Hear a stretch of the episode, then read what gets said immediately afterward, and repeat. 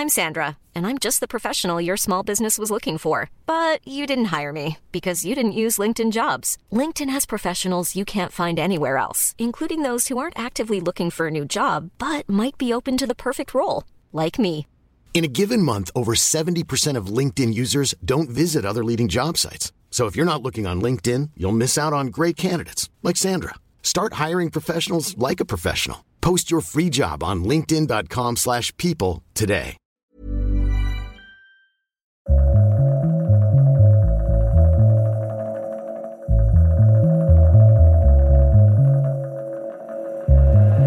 Gato Pardo presenta Crecer en distopía. Capítulo 1.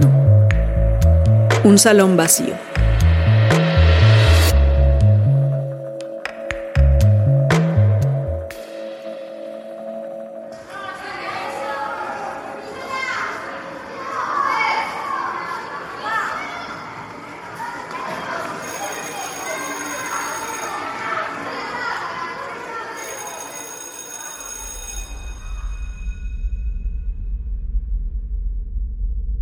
Pues ese viernes me despedí con la promesa de verlos tres semanas después, ¿no?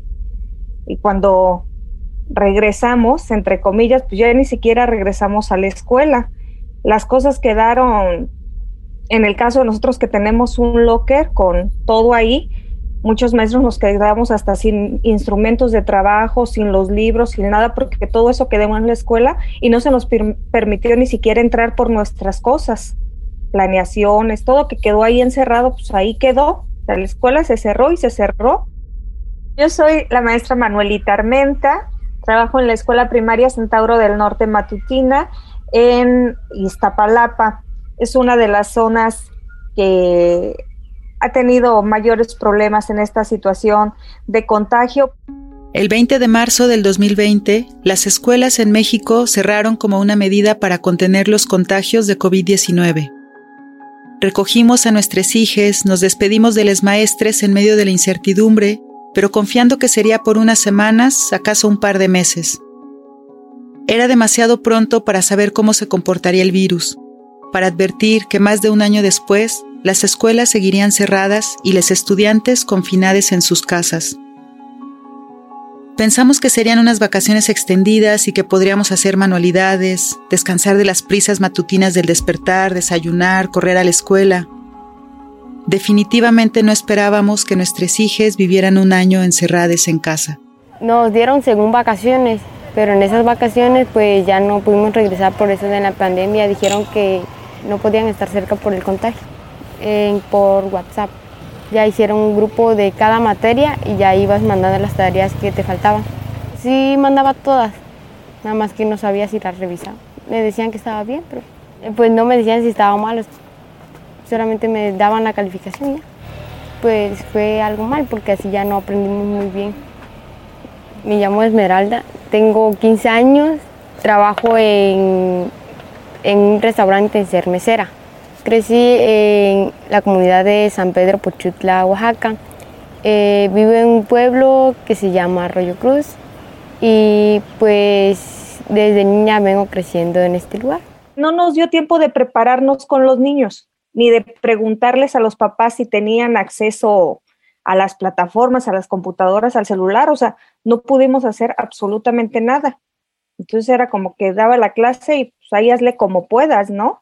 Este, me subían los trabajos a Facebook porque yo ni conocía las plataformas de Classroom ni nada. Bueno, las conocía, pero nunca las había manejado. Entonces me subían a Facebook los niños los trabajos y ya sabes que se ve así como que la cadenita y a veces se me perdían y ya mejor les ponía que sí los habían hecho. No había observaciones más que el revisado, revisado, revisado. Y de este, y así terminé el ciclo escolar. Y así fue como cuenta la maestra Manolita de Iztapalapa, no estábamos preparadas maestras, maestros para las clases virtuales, mamás para convertir la casa en un salón de clases y sobre todo, nuestras hijas, para dejar de ver a sus compañeros y para tenernos de mamás y maestras 24 horas al día. En mi caso, de dos niñas.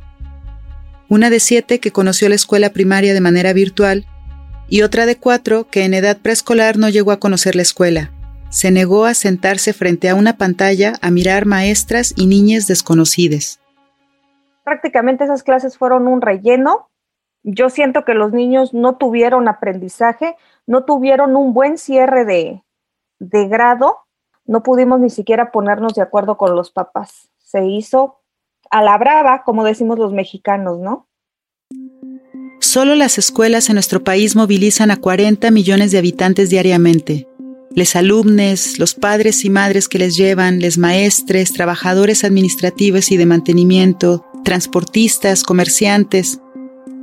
Lo que fue una medida de emergencia para mitigar la ola de contagios se extendió ya durante un año y contando sin que a la fecha haya una discusión pública, abierta, sobre la importancia del retorno a la escuela, sobre la manera en que ya de vuelta a las aulas vamos a revertir las pérdidas escolares de estos meses de salones cerrados.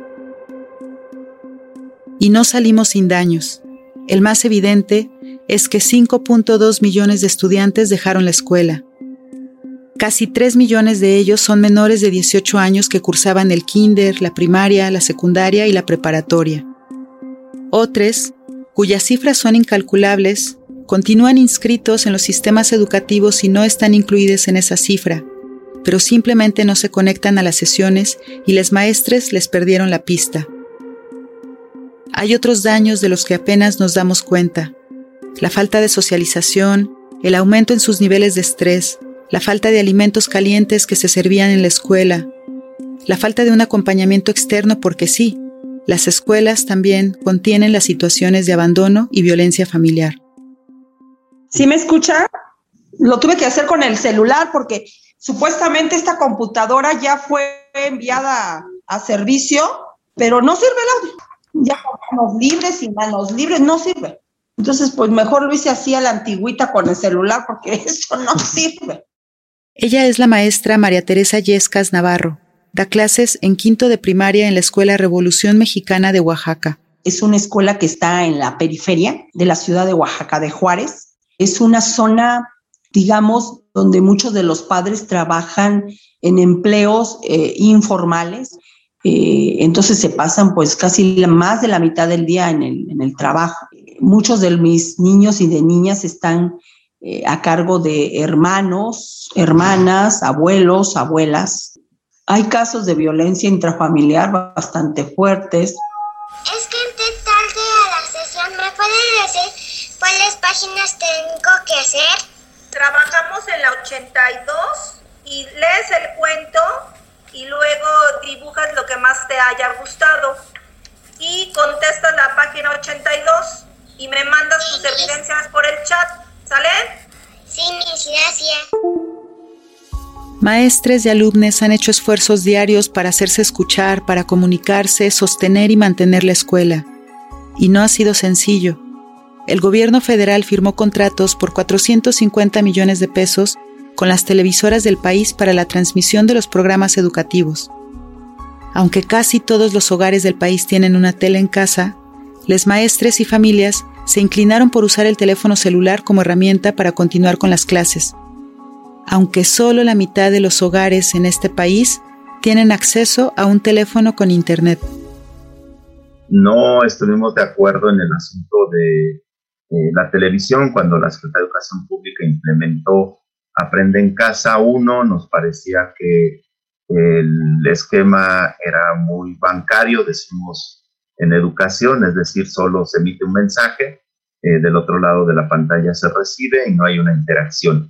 Algún niño una vez dijo, eh, ¿cómo le detengo? ¿Cómo le pregunto a la maestra este, lo que está diciendo? no entendí, son cinco preguntas, no pude tomar nota.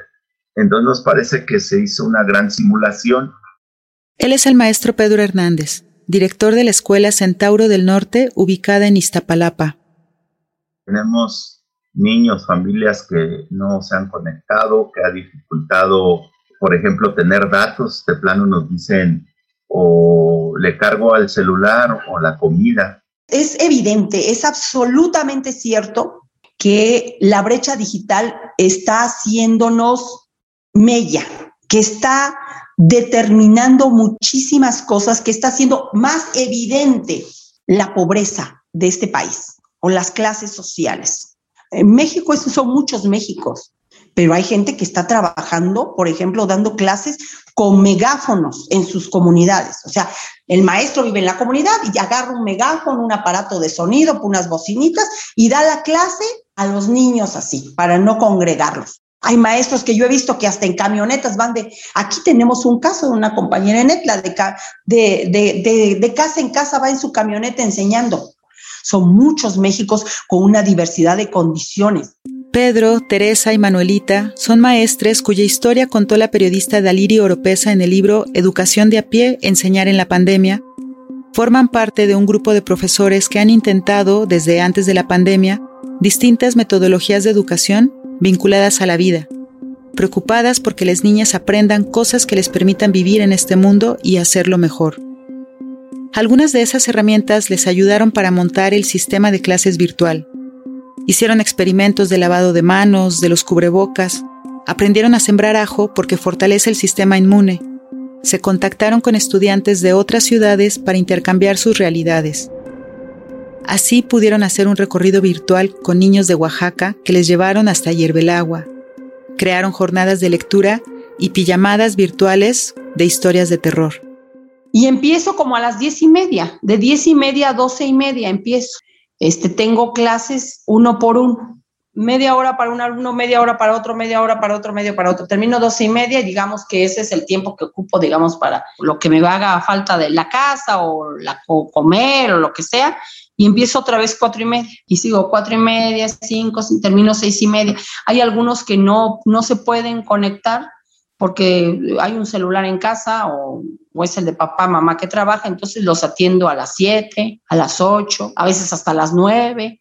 Eh, ahorita ya los agrupé porque antes hasta los domingos tenía yo. Buenos días chicos, qué gusto empezar esta semana de trabajo. Vas a esperar que se conecten un poquito porque me comentaban ahorita que están teniendo problemas para ver la transmisión. Eh, díganles, a ver, ya veo ahí tres conectados. Buenos días. Este, los que están conectados, si pueden mandar un mensajito a sus grupos, por favor, de WhatsApp, que ya inició la transmisión, que ya estamos listos. Buenos días, Mía. Entonces, eh, es un gusto. Yo soy la maestra Manuelita de cuarto C, pero vamos a estar trabajando los tres maestros, el profesor Arturo, la maestra Carmen y su servidora, con los cuarto grados, ¿ok? Buenos días, Alonso. Entonces, eh, bueno, el día de hoy vamos a hacer un pequeño, eh, les voy a eh, contar más o menos cómo va a estar esta dinámica y por qué elegimos, por ejemplo, Facebook en lugar de Zoom, en lugar de Meet y otras plataformas que otros compañeros están usando. Pese a los esfuerzos de los maestres, alumnos y familias, los límites de la educación virtual quedaron evidenciados rápidamente. Dos de cada tres personas entrevistadas por el INEGI dijo que con la educación virtual no se aprende o se aprende menos. Y dos de cada diez consideraron que no hay seguimiento a los estudiantes. No hay capacidad técnica de los adultos para ayudarles, hay demasiada tarea, no hay condiciones en casa, ya sea por falta de aparatos, de internet o de espacio, y sobre todo, no se convive con los compañeros. Mi nombre es Carolina, tengo 11 años y estoy en quinto grado de primaria. Las estoy tomando este, por Google Meet y no me siento como muy bien no ver así. Como que siento que no me pueden explicar igual de bien como en presencial. También como que siento que a todos mis compañeros que no pueden prender su cámara y entonces no los he visto como por un año, entonces eso no me gusta para nada. Y bueno, creo que sí, a las maestras hay algunas que a veces este podrían este no poder prender su cámara y entonces no las ves y entonces dices, ok, es como una voz que viene de la computadora que te está diciendo qué hacer y cómo, cómo hacerlo y entonces es súper raro. Soy Javier, tengo seis años en primero de primaria. En mis clases me aburro más porque no tienes la mis para decírtelo. Y a veces cuando estaba en presencial, pues podía entender más a la Miss y pues estar más feliz, pero en la cuarentena me enojo más con Caro mi papá y mi mamá. Y pues no es mi culpa de que esté enojada, es la culpa de la cuarentena. Carolina y Javier son hermanos y nos reunimos en el patio del edificio donde viven con su mamá y su papá presentes y sus abuelos que en un momento se acercan a saludar y a escucharles. Me gustaría mucho que mis compañeros sí participen porque su, pues no he oído la voz de muchos que no les sirve el micrófono este, por un año. Un día mi hija mayor tomaba su clase de primero de primaria con una maestra y compañeros que nunca había visto en persona en su vida. De pronto apagó la cámara, silenció el micrófono y se metió debajo de la mesa. Se hizo bolita y comenzó a llorar. En algún momento se calmó y me dijo, Mamá, no tengo amigas, me siento muy sola. Y yo no supe qué responder. Solo la abracé y le prometí que las cosas cambiarían. Principalmente yo noto un cambio emocional bien fuerte, como bueno, es que como decía, hay varios. El primero, pues eh, la socialización. ¿no? O sea, la socialización entre ellos a través de una pantalla, pues se ha vuelto como bien complicada. Yo soy Liliana Gutiérrez, soy maestra de arte, de inglés, en dos escuelas en Malinalco, en el Estado de México. Soy madre de un puberto de 10 años y pues veo como, no sé si me atrevería a, decirlo como depresión, pero una apatía eh, que se traslada a la vida, pues porque esta nueva forma de aprender, de, de, estar conectados y tomar una hora, dos horas, tres horas, a veces más, ¿no? De clase a través de la pantalla, Ah, no sé, yo los veo muchísimo más apáticos, como eh, esta energía, como siempre bajita, siempre con, sí, sin muchas ganas de hacer otras actividades que antes sí tenían. Lo veo, lo digo esto como mamá. Ojalá cuando ya pase esta enfermedad, ya las pueda ver en la escuela y les pueda dar un abrazo. Las quiero mucho. Bendiciones a todas. En México, 3.3 millones de niñas y adolescentes trabajan. Uno de cada diez. Lo grave no es solo la alta cifra de quienes trabajan, sino que el 90% de quien lo hace, lo hace en actividades peligrosas o antes de la edad permitida por ley. Aunque no hay cifras que hayan actualizado el impacto de la pandemia, especialistas y funcionarios alertaron que el aumento del trabajo infantil sería una de las principales consecuencias sociales por el cierre de las escuelas y por la falta de recursos económicos de sus padres y madres. Esmeralda, la adolescente de 15 años de Pochutla, Oaxaca, terminó la secundaria en línea y en agosto del año pasado sus planes eran inscribirse a la preparatoria.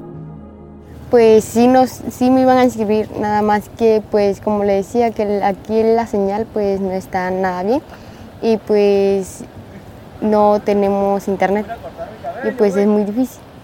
Le dije que mejor este año iba a trabajar para así pues contratar el internet y ya poder estudiar el otro año que venía. Pues bueno, este es un negocio familiar.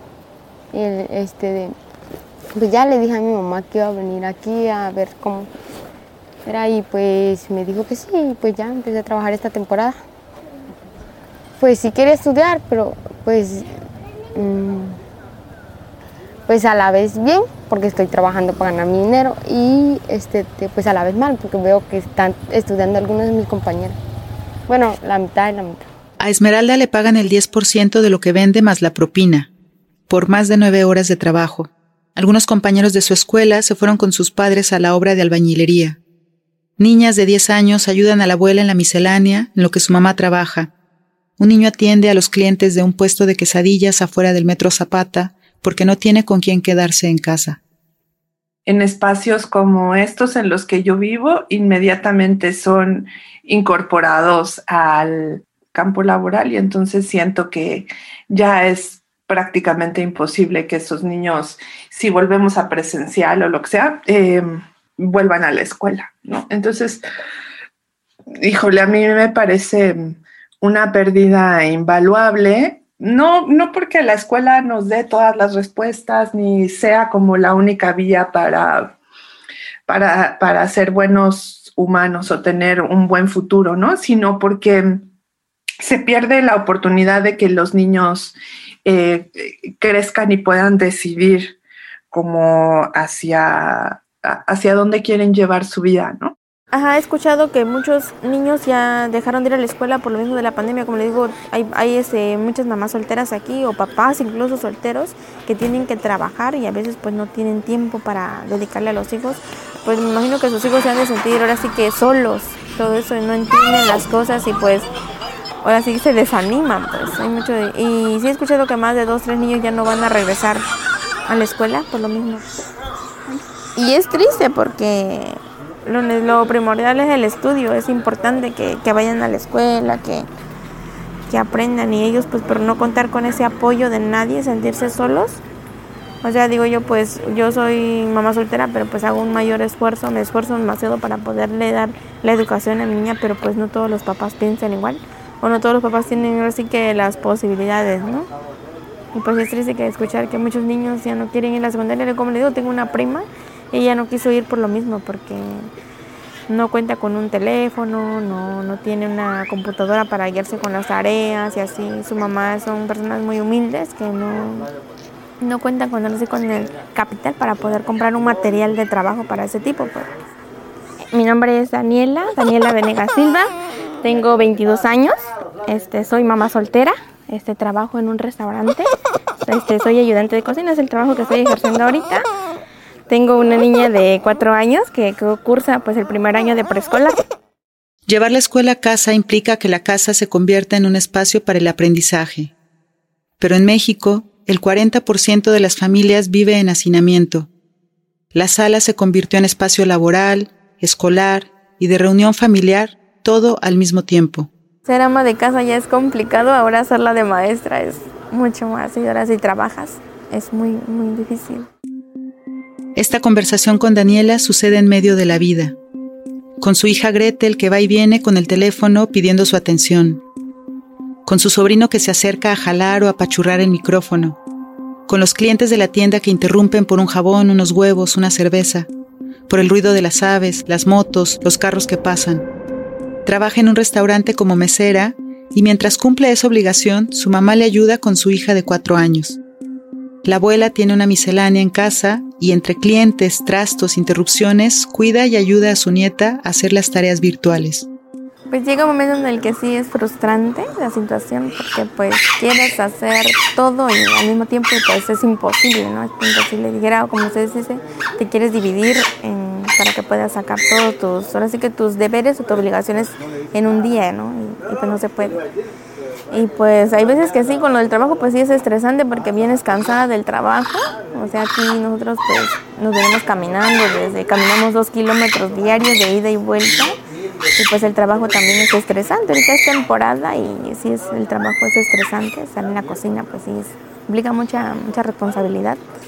Y todavía llegar y hacer el mismo trabajo que haces allá abajo, pero aquí en la casa, y todavía dedicarle tiempo a, a ella, pues un tercio de los hogares en México están a cargo de madres solteras.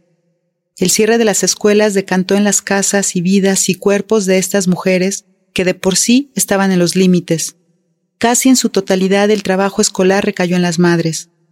Las mamás cocinan, limpian, trabajan, crían y encima educan.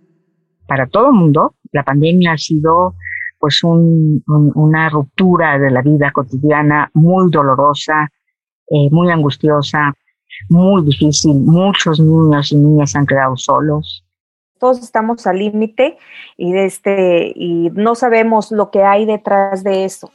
Maestras entrevistadas para este podcast nos contaron haber sido testigas de violencia dentro de los hogares, gritos, regaños, golpes.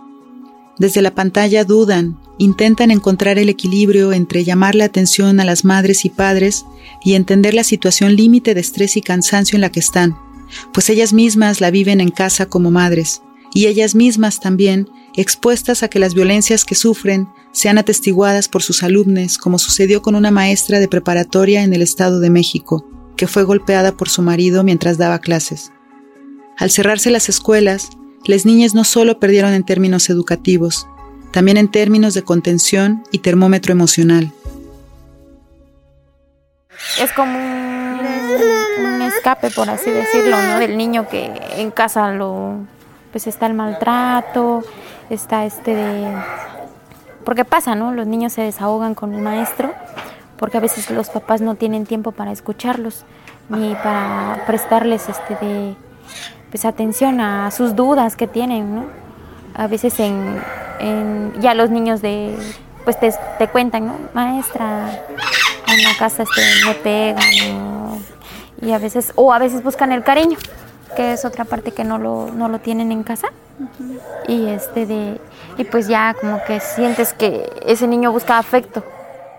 Porque los niños lo cuentan, lo dicen. Los niños suelen estar muy solos ahorita, muy desprotegidos.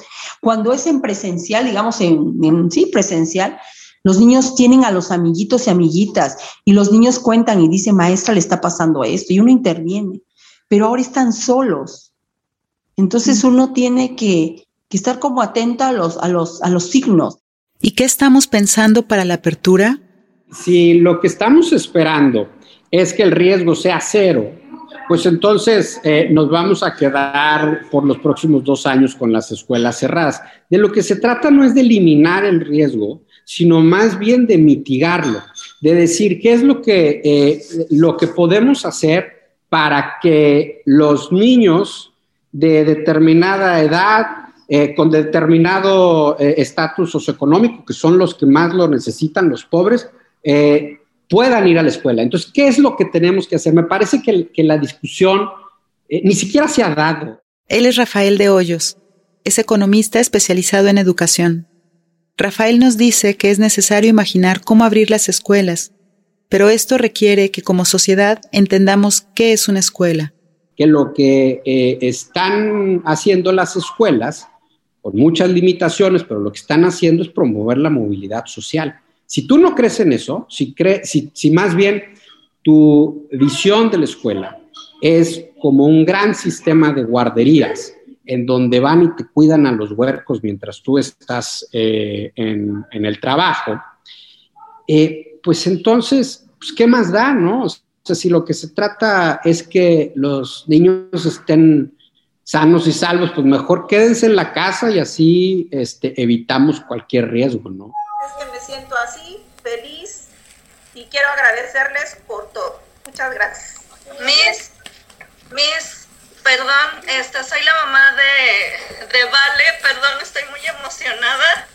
Gracias, Miss, Miss Laurita, gracias por todo, eh, su apoyo, su amor, su comprensión. Gracias por ser una maestra tan profesional y dedicada. Gracias por todo su profesionalismo y todo ese cariño y paciencia que tuvo con, con nuestras niñas. La admiro mucho, Miss. Le agradezco infinitamente todas sus atenciones, todas sus enseñanzas y todo su profesionalismo. Eh, y, no me resta de verdad más que agradecerle que Dios la bendiga. Es una excelente maestra y gracias por todo ese esfuerzo que usted hizo a lo largo del ciclo escolar, preparando sus clases, sus videos, toda la paciencia del mundo. Gracias, Miss Laurita, por todo. Muchísimas gracias. Muchas gracias. Gracias, Miss, por estar enseñándonos. Es hay alegría, pero muchas gracias por todo las voy a llevar aquí en mi corazón y esperemos pues que nos podamos conocer algún día. La escuela es más que un salón de clases donde las niñas y adolescentes aprenden a leer, escribir, sumar y restar. Pues es un espacio en donde los niños pueden ir a aprender, este de ir a compartir sus conocimientos también porque ellos también ya saben, traen con otros niños, ¿no? Y aprender de sus otros compañeritos, al en escuela están acompañados, tienen compañía, pues no están solos.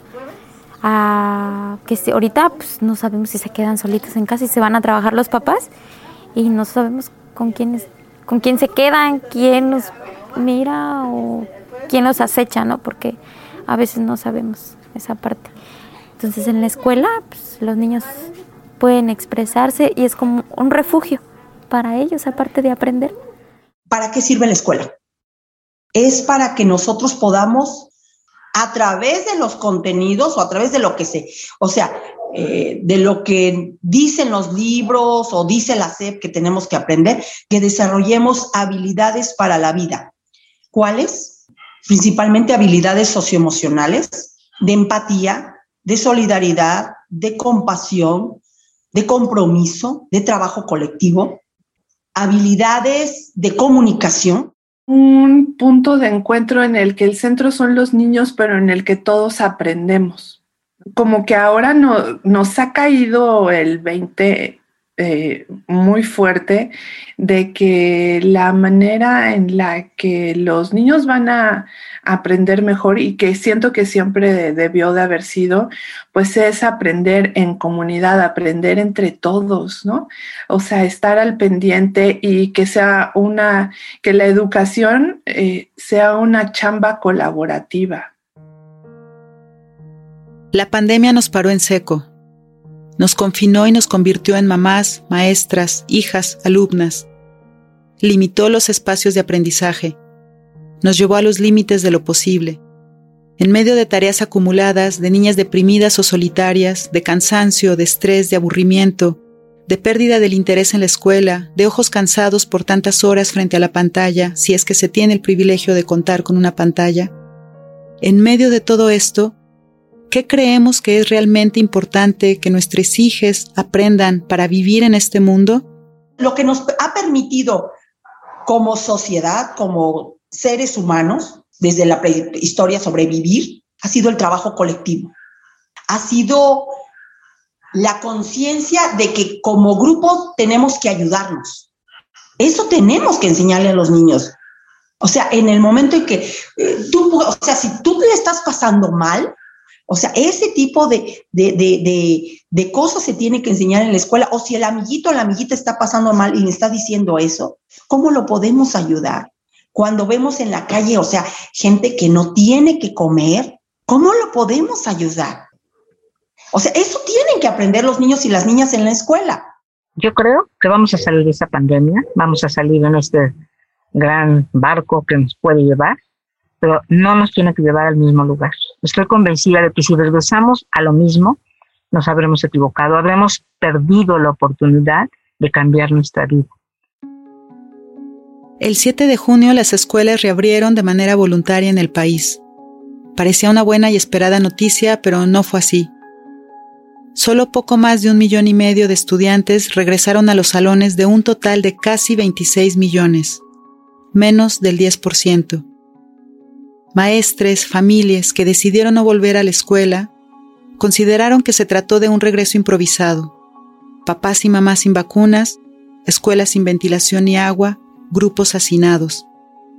Al regreso a clases, cuando éste suceda de manera total y regular, se le suman otros retos.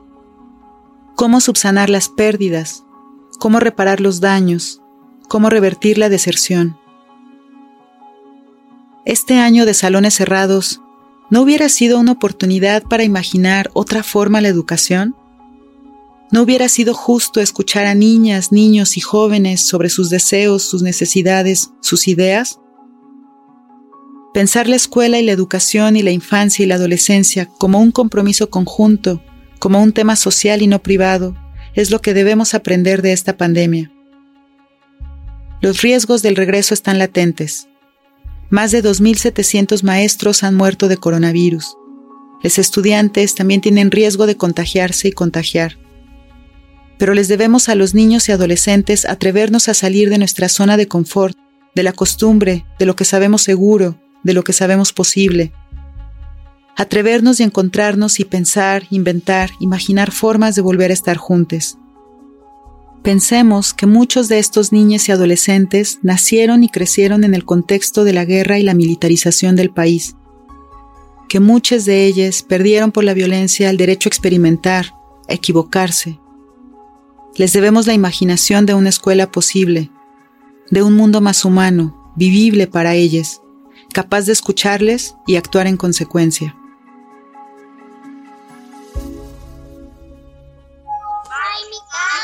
Bye, Miss. Bye, Bye. Bye. Le mando un corazón.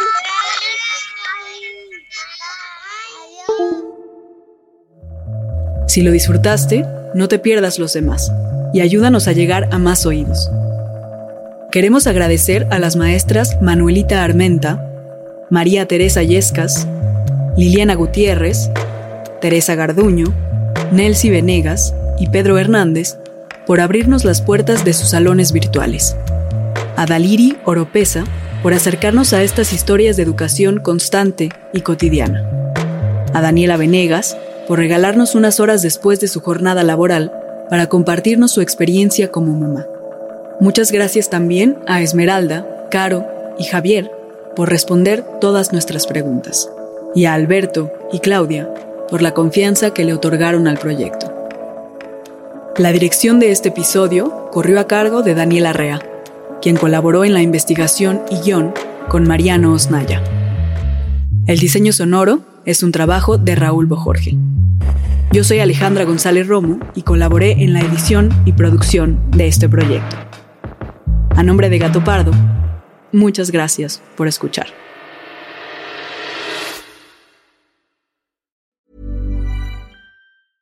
Even when we're on a budget, we still deserve nice things. Quince is a place to scoop up stunning high-end goods for 50 to 80% less than similar brands. They have buttery soft cashmere sweaters starting at $50, luxurious Italian leather bags, and so much more. Plus, Quince only works with factories that use safe, ethical, and responsible manufacturing. Get the high-end goods you'll love without the high price tag with Quince. Go to quince.com/style for free shipping and 365-day returns.